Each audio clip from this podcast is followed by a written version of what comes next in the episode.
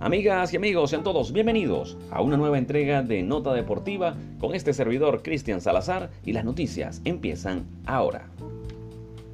Empezamos esta nota hablando de fútbol internacional, hablamos de la Europa League porque el Granada eliminó al Nápoles con muchísimo sufrimiento, sí señor, y por supuesto con Yangel Herrera por allí en rol estelar. El Granada sufrió contra el Nápoles en el popular estadio ahora Diego Maradona la derrota más dulce de su historia, pues el 1-2 de este día jueves, el día de ayer, pues unido al triunfo 2 por 0 que logró en la ida, le permitió prolongar su sueño europeo y alcanzar los octavos de final de la Liga de Europa. Sí, señor, el equipo de Herrera, el venezolano, y también de eh, Jefferson Savarino, bueno, pudieron eh, pasar adelante de este equipo italiano que no se las pintó bien, perdieron este juego, pero por la global el resultado le dio la oportunidad de avanzar.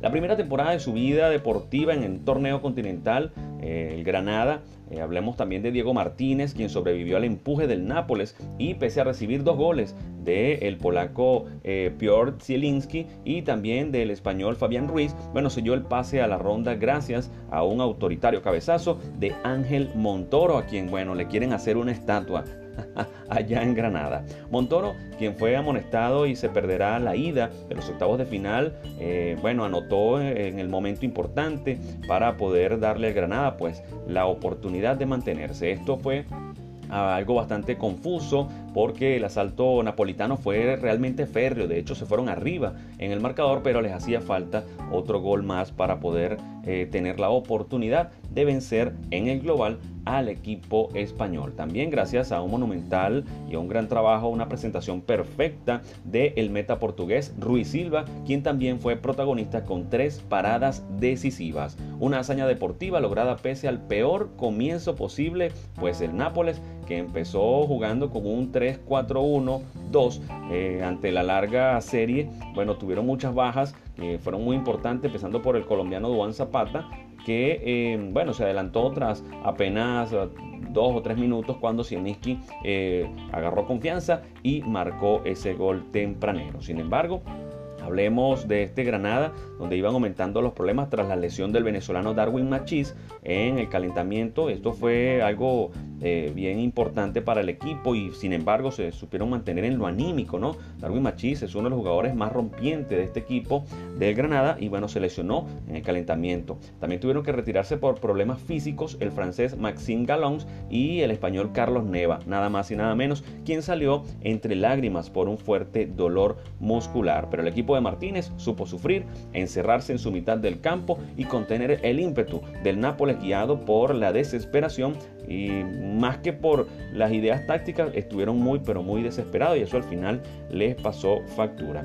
Por cierto, el guardameta le negó el gol al macedonio Elmas con una excelente intervención. Me refiero a, Rui, que bueno, repitió una gran jugada inclusive en el minuto 91 tras un cabezazo del argelino Goulam y frustró definitivamente el empuje napolitano que le regaló al Granada una noche histórica. Y allí estuvo también Yángel Herrera, por cierto, entró en la segunda parte y fue entrevistado, fue uno de los que habló, eh, tuvo la atención de... Eh, el, los periodistas y en la rueda de prensa pues habló por su equipo y de paso lo hizo muy bien. Así que aplauso de pies para el venezolano, eh, bueno, Darwin Machís también, pero Yangel Herrera, ellos dos que están en este equipo del Granada. Sí, señor.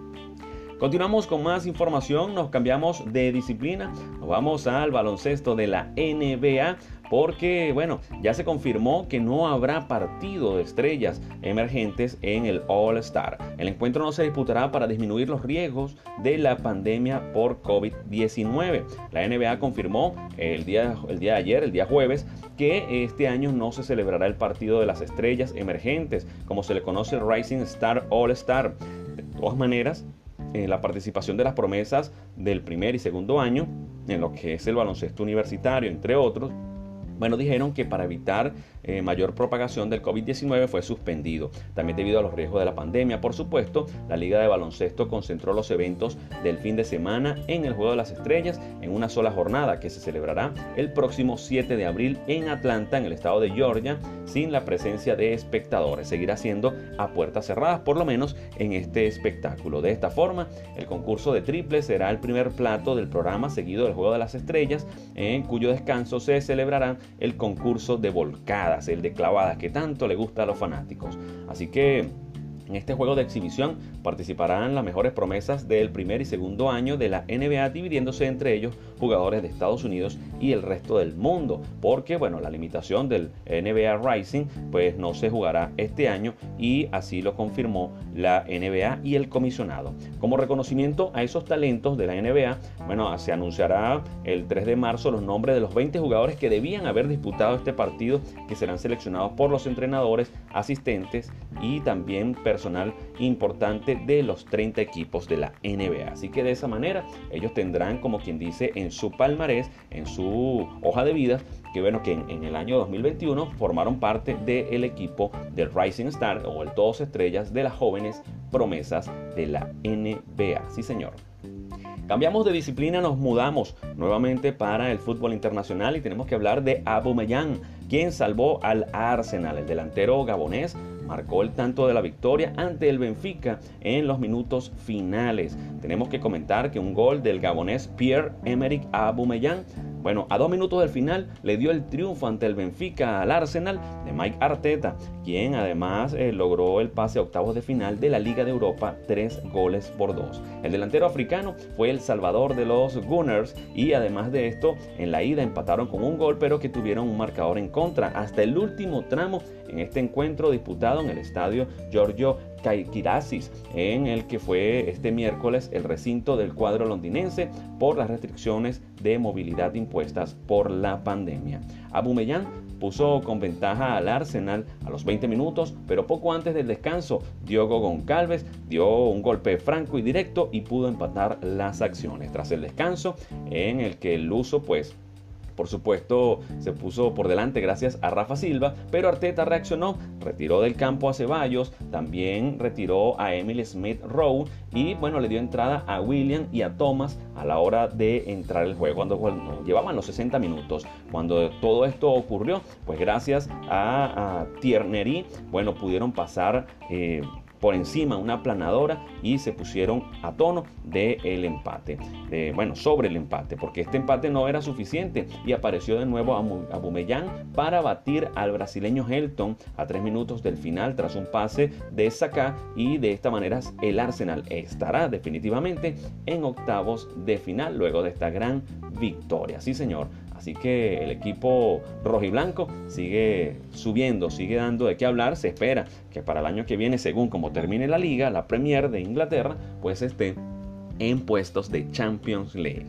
Continuamos con fútbol internacional y vamos a cerrar con una nota importante al caso de Neymar Jr. porque el director deportivo del PSG asegura que la renovación de Neymar va por buen camino porque mucha gente pensaba que podría regresar al Barcelona o irse a algún otro equipo grande de Europa, pues parece que su destino va a ser el Paris Saint Germain. Leonardo eh, recalcó que sin embargo un contrato se sella cuando se firma y todavía no es el caso. Quiere decir pues que todavía está abierta la oportunidad si el futbolista brasileño se irá del Paris Saint Germain o no. La renovación del contrato de esta superestrella Neymar va por buen camino, así lo confirmó.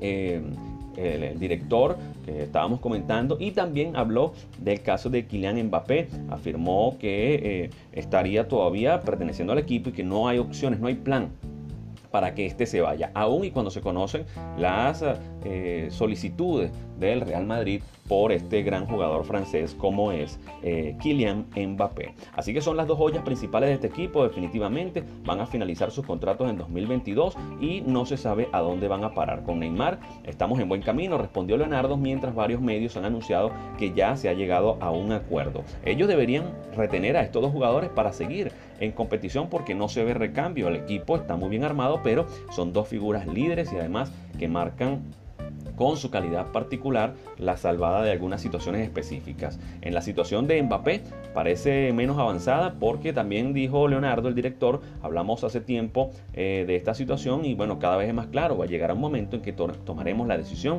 de que él deba irse a un equipo que quiera pagar lo que él quiera cobrar o también sus aspiraciones deportivas. El director deportivo también insistió en el papel del francés en el seno del club una semana después de que su fantástico triplete en la Liga de Campeones contra el Barcelona, donde le ganaron 4 a 1, pues dice, eh, eh, muestra la necesidad de tener a Kylian Mbappé de su lado. El director también explicó que desea prolongar a otros jugadores imponentes que están a punto de finalizar sus contratos, como son por ejemplo Angelito Di María, Juan Bernard, y dijo que la idea era llegar a un objetivo lo más rápido posible porque tenemos la intención de renovar todo en plantel, contando con Neymar y también con Kylian Mbappé. Con esta nota damos por finalizada la nota deportiva del día de hoy ha sido un gusto tremendo como siempre. Recuerde seguirnos en las redes sociales como arroba Cris Salazar 04, arroba nota-deportiva. Se despide Cristian Salazar, hasta una próxima oportunidad.